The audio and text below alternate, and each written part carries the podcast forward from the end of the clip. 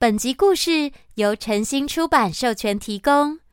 闹鬼图书馆一，在听完故事以后，可以到叮当妈咪 FB 粉丝专页有出版社提供的万圣节特别抽奖活动，盼望你就是那位幸运儿哦。Hello，亲爱的孩子们，我是叮当妈咪。哦，对了，你们有听说了吗？听说什么？听说有故事。没错没错，又到了听说有故事的时间喽。今天我要接着来说《闹鬼图书馆》终极，相当刺激又有趣的故事。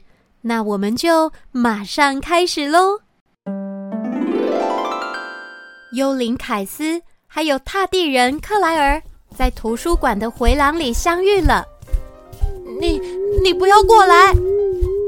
凯斯用他飘最快的速度，想要摆脱眼前的这个女孩。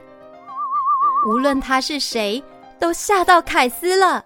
克莱尔奔跑的速度非常快，差点就要撞上一位拄着拐杖的女士了。哎呦，哦，小妹妹。你的奶奶准许你在图书馆里奔跑吗？呃啊，对不起，我很抱歉。克莱尔的速度慢了下来，变成快步行走，但依然紧追着凯斯不放。他跟着凯斯一路来到了文学图书室，然后回到走廊，再进入一间色彩缤纷、放着矮书架的房间。房间的门上写着“儿童图书室”。这里的踏地人与凯斯和克莱尔身高差不多，有的甚至比他们再矮一点。凯斯可以直接飘过他们的头上。哦天哪！前面又有一扇打开的窗户。为了怕被风再一次吹走，凯斯往上飘到了天花板，因为上面有着圆圆亮亮的东西挂在那儿。当凯斯靠近这些东西的时候，他觉得又热又危险。而更糟糕的是，这间房间有着凯斯不知道的物体，就在天花板的中间，有一个一直旋转的东西，跟外面的风一样，它会把凯斯吸进去，吹得他用很快的速度绕着转圈圈。救命啊！凯斯尖声呼叫着，他奋力的挥动四肢。不过，谁可以来帮他呢？他的家人全都不在这里。当凯斯一圈又一圈的旋转时，他看到克莱尔按了墙壁上的开关。神奇的是，天花板上这个旋转不停的物体逐渐慢了下来，慢慢的降到凯斯可以挣脱它的速度。我我我，哇！现在的凯斯，他感到非常非常的反胃。哇！呃，你在做什么啊？好恶心哦！在他还不知道发生什么事之前，他竟然在克莱尔身上吐了出来。我原来，原来鬼还会吐哦！我我我很抱歉。克莱尔不停擦拭身上的呕吐物。就在这个时候，有两个踏地小女孩用奇怪的眼神看着克莱尔。那个姐姐在干嘛？我我们离她远一点。嗯，没你们的事，不要一直看我好吗？他们应该看不到这些东西，可能觉得我是疯子吧。嗯，算了。而凯斯呢？他觉得现在肚子比较舒服了，他踢了踢腿，飘向隔壁的房间。嘿！停下来！我不要，我要离开这里。快回来！我不会伤害你，我只是想跟你说说话。凯斯才不相信呢，因为对方是个踏地人。在幽灵的家族，总是流传着一句话：千万不要相信踏地人。他飘过一间又一间的房间，然后飘过走廊。接着再飘过所有的房间，一遍又一遍。而克莱尔呢？他还是紧追在后。哦，我的天哪，他要追到什么时候啊？凯斯觉得自己的手和脚都飘得很酸了，他不知道还能逃多久。而就在这个时候，有一个幽灵男人从两排书架中飘了出来。哎呀，我真的看不下去了。他看起来和凯斯爷爷的年纪差不多，身上穿着别致的西装外套，还戴着黑色大礼帽。那名老幽灵边说边飘到凯斯的旁边。你想要远离那个讨人厌的踏地人吗？凯斯点点头，他已经累得说不出话了。那你就跟我一起飘。凯斯一股脑的跟在老幽灵的后面一起飘着，他们蛇形飘着，通过儿童图书室，飘过走廊，再飘到走廊后的小房间——公益室。公益室的中间摆着一张桌子和椅子，还有色彩鲜艳的纸鹤悬挂在天花板上。老幽灵直直的飘向一整面书架前。哦不！你你要？凯斯很清楚知道老幽灵要做什么，他要穿墙。咻的一声，老幽灵消失在公益室了。而突然吹来的一阵风，将公益室的门给关上了。哇，糟糕！现在凯斯他被困在这个小小的房间里。嘿，你不飘了吗？看得到他的踏地女孩一起困在这里。哦，怎么办？怎么办？啊，哦，对，缩小。凯斯深吸了一口气，然后缩小，再缩小。接着，他往上飘，飘到纸鹤群里，希望能藏在这里，不要被发现。嘿，小男孩，你在哪儿啊？老幽灵把头探了出来。凯斯紧紧闭上嘴巴，他知道老幽灵想帮他。可是他不能出声回应，要不然就会被踏地女孩看到。嘿，你在哪里呀？Hello，哈，我看到你了。虽然克莱尔看到了，不过他并没有办法在空中漂浮，所以凯斯暂时安全了。你快过来啊，到这里来，他没办法跟你进到里面的。老幽灵又从墙壁出现，对凯斯招了招手。我不想过去，我我想待在这里就好。那里面有什么啊？是一间密室吗？克莱尔尽可能的伸长脖子看，就仿佛他能够透视那一整排书架的样子。你还在等什么？快过来啊！除非你想和那个踏地女孩在这里。我不要。凯斯当然不想跟克莱尔待在一起，但是他也不想穿过那面墙。穿过那面墙，可能比和踏地女孩共处一室更糟糕。啊，算了，反正他最后会追到累，然后就放弃，应该吧？哦，那就随便你了。老幽灵说完，他就把头和手缩到另外一个房间了。凯斯躲到一只纸鹤的后面。克莱尔的眼睛盯着凯斯，从一只纸鹤飘到另一只纸鹤。你真的不下来和我聊聊天吗？我不要。好吧。克莱尔打开背包，慢慢的抽出其中一本书，还有一个细细长长的东西。他拉出一张椅子坐了下来。哎，我不会伤害你的。不过凯斯才不想冒任何危险呢。他静静的看着克莱尔，克莱尔把那根细长的东西用拇指和食指夹着，然后在他的书页上从左到右的移动。凯斯觉得很有趣，他是在写字吗？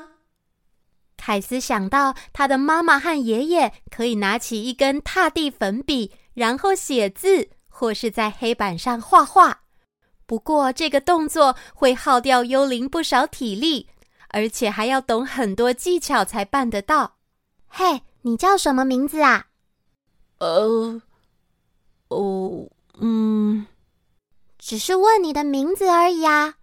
我我我我叫凯斯。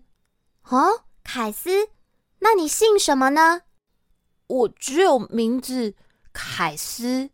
哦。凯斯你好，我叫克莱尔。克莱尔、凯朵尔。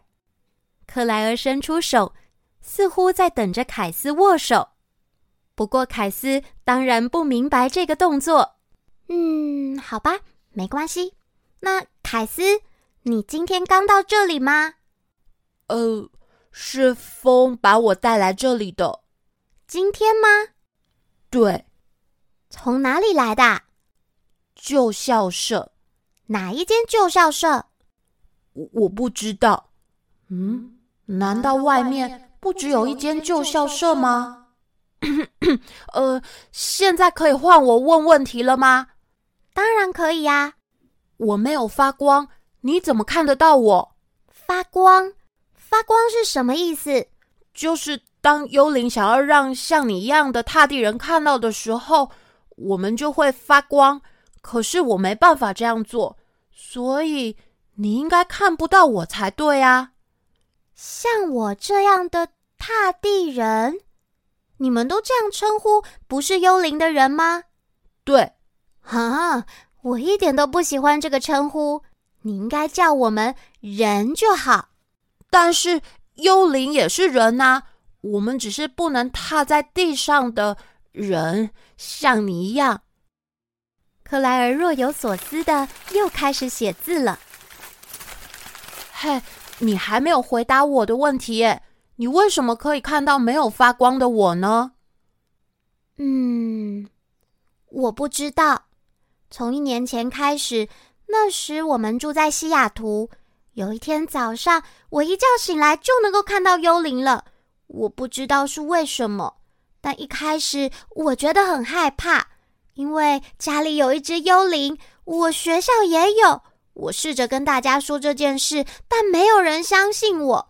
而且学校的同学还取笑我，他们叫我“幽灵女孩”。幽灵？凯斯无法理解为什么会有人叫克莱尔“幽灵女孩”，她又不是幽灵。然后我爸爸就失去了警察的工作。所以我们才搬到这里。我爸妈觉得这是个全新的开始。哼，什么全新的开始嘛？我爸妈开了侦探社，但他们又不让我帮忙，而且还要我不准跟任何人提起我看得见幽灵。他们希望我表现正常一点，这样大家才不会认为我很奇怪。可是你知道吗？这里跟西雅图一样有幽灵，那我要怎么表现正常嘛？唉，凯斯，你觉得我看得见幽灵很奇怪吗？呃，这个嘛，嗯，在凯斯的心里，他的确觉得有一点奇怪，可是他觉得说出来会很没有礼貌。另外一个住在这里的幽灵说很奇怪。他的名字是贝奇，他好像不太喜欢我，因为你是他地人，他是幽灵啊。那又怎么样？你不觉得和幽灵，呃，也可以当朋友吗？当朋友？这个，呃，凯斯再度疑惑了，他能跟踏地人当朋友吗？如果是幽灵家人，一定会说不行的。好了，凯斯，我已经跟你说完我一生的故事了。现在换你了，你要跟我说你的故事吗？呃，你是打算写在那本书上吗？对。为什么？因为这是我的幽灵记录本，我用这本书记录我遇过的所有幽灵。你想看看吗？呃呃，哦。凯斯不想离克莱尔太近。但是他对幽灵记录本非常的好奇，它膨胀成原本的大小，然后缓缓的飘下来，飘到离克莱尔身后几公尺的地方。喏你看，这是我见过的第一个幽灵，它叫做华伦。你也会在记事本上画出我们的长相？对呀，凯斯觉得克莱尔画的很棒。比他的妈妈和爷爷在零零七的黑板上画的图好看多了。还有，这位是安妮，他住在西雅图的学校里。然后，呃，我不知道这个是谁，他没告诉我他的名字。我是在加油站遇到他的。加油站是？还有这个，你应该看过了。哦，有有，他就是贝奇，就是刚才从墙后消失的幽灵。你画的好像哦。当克莱尔翻到下一页的时候，凯斯看到了图画中的幽灵，他倒吸了一口气。哎，这这个人，他是我哥哥芬恩，长得一模一样。哦，原来他叫芬恩呐。嗯，他根本不跟我说话。那你在哪里看到他的？克莱尔的记录本里没有写太多关于芬恩的事，只有记录第一次见到他时是在文学类图书室，六月四号。六月四号，那不就是就在芬恩从零零七中被风带走之后不久？我还有在六月六号跟六月九号看到他。那那你知道芬恩现在在哪里吗？什么声音？啊，又来了！就在这个时候，房间突然变成一片漆黑，只听到一阵又一阵的哭嚎声，声音就好像来自公寓室的外面。凯斯，我们走。克莱尔把记录本紧紧抓在胸前，拿起他的背包，马上打开入口的门。整栋图书馆一片漆黑，而突然之间，天花板上那些发热的东西又亮了。这到底怎么回事？图书馆又再度灯火通明。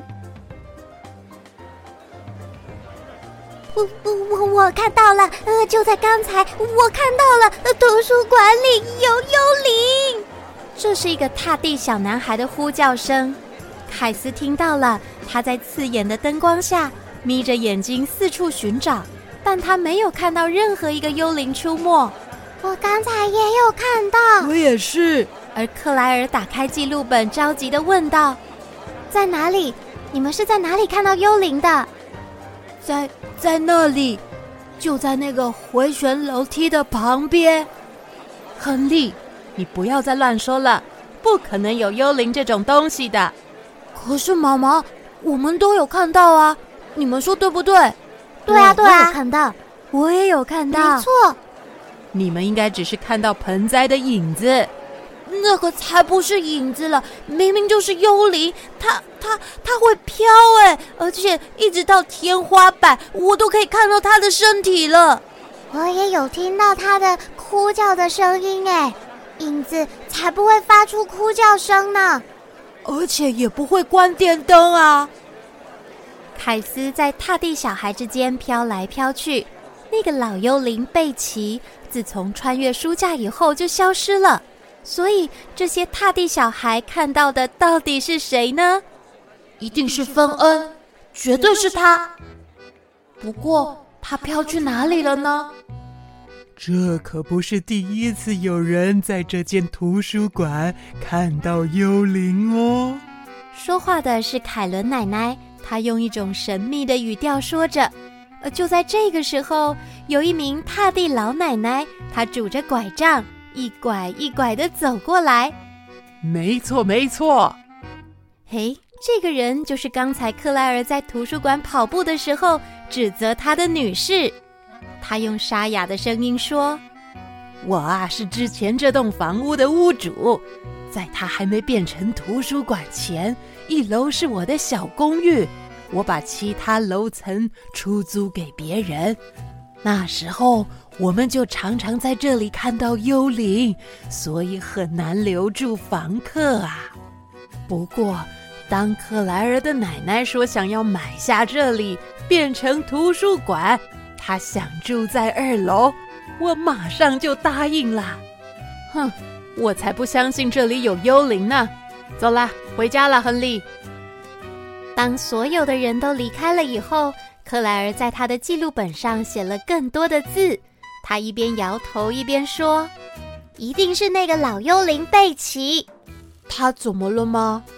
他老是喜欢跑出来。还有，你刚才说什么？发光？”贝奇都会一直发光。我猜一定是他故意要吓小孩子的。但我觉得他们看到的不是贝奇，而是我哥哥芬恩。芬恩？哦，你说他呀？不可能啦！我有一个月以上没看过了，他应该不在这里。可是那些踏地人，不要再说踏地人了。呃，抱歉，呃，是那些小孩，他们没有看到我，而且他们看到的人也不可能是贝奇，他跑到书架后方啦，所以这里一定有其他幽灵。如果有其他幽灵，我一定会知道。贝奇在这里待一辈子了。就像我说的一样，他很喜欢捉弄小孩子。要是这样，我们应该看得到他从书架后面飘过来啊。那他有可能是从另一道墙穿出来的啊，所以我们看不到。嗯，如果贝奇要穿越另一道墙，他就要跑到外面。幽灵是不会刻意跑到外面去的，因为有风，对我们来说很危险。这样啊。可是你说有其他幽灵，这我不管了。我要先去找找看，芬恩是不是在这里？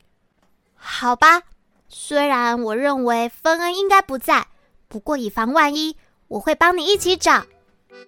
凯斯沿着一排又一排的书架，一会儿往上飘，一会儿往下滑。芬恩，克莱尔也跟在后面上下扫视着。你有在这里吗？你弟弟在找你哦。芬恩，芬恩，你在吗？克莱尔，你有看到吗？我没有，但是我们可以上楼去看看，那是我住的地方。走吧。克莱尔带着凯斯沿着回旋楼梯往上走，经过狭窄的走廊。这里是我爸爸妈妈的办公室，还有我的卧房。我奶奶的卧房。这栋图书馆跟旧校舍比起来，有好多完全不一样的房间，而且这里的东西更多了。凯斯他心里想：这些踏地人要这么多东西做什么呢？喵喵喵！嘿，索尔，不要这么凶。他叫凯斯，是个幽灵，他很友善哦。喵。啊凯斯，还有一个地方我们没找过，跟我来。要去哪里？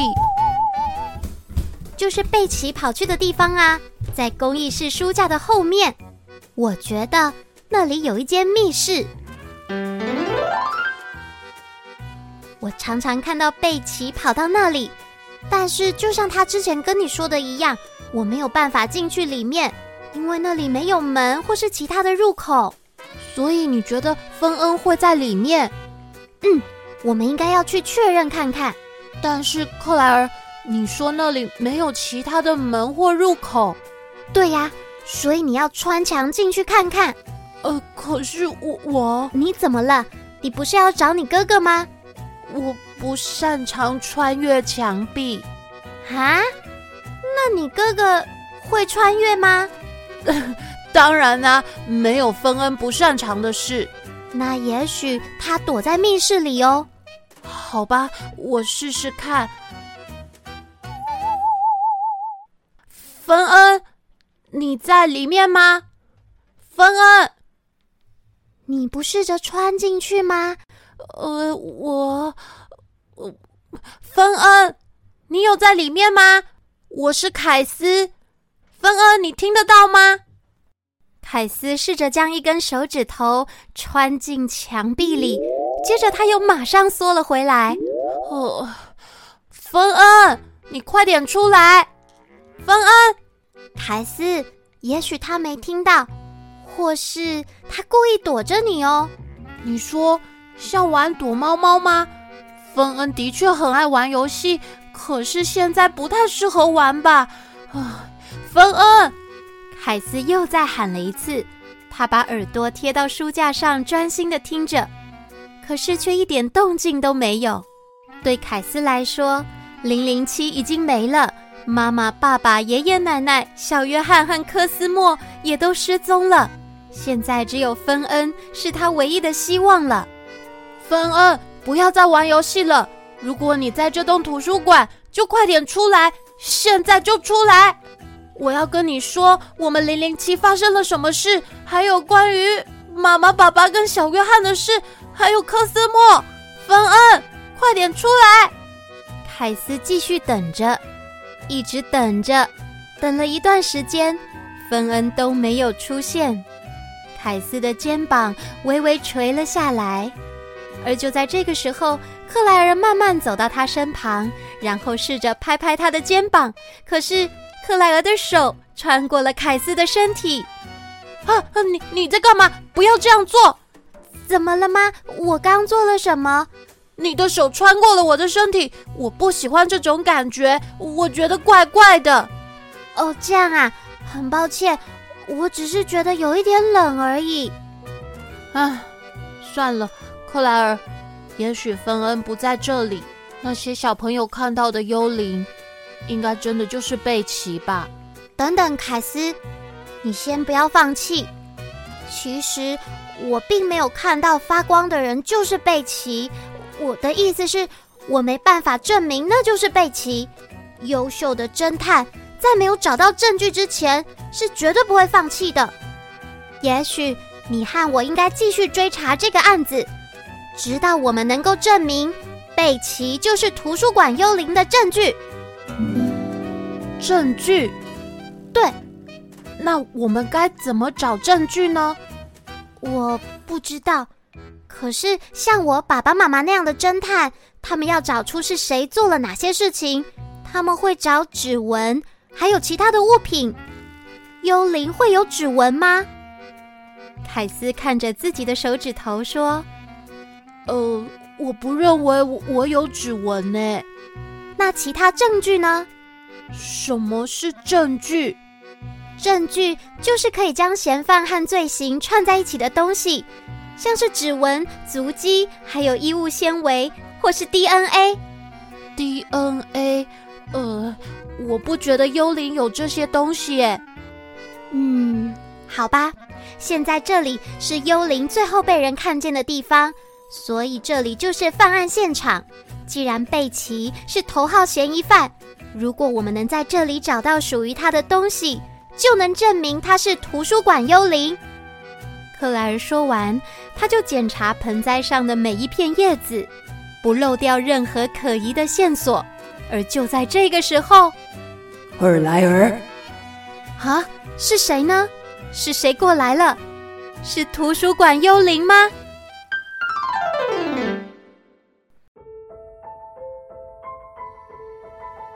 好啦，亲爱的孩子们，故事先说到这里。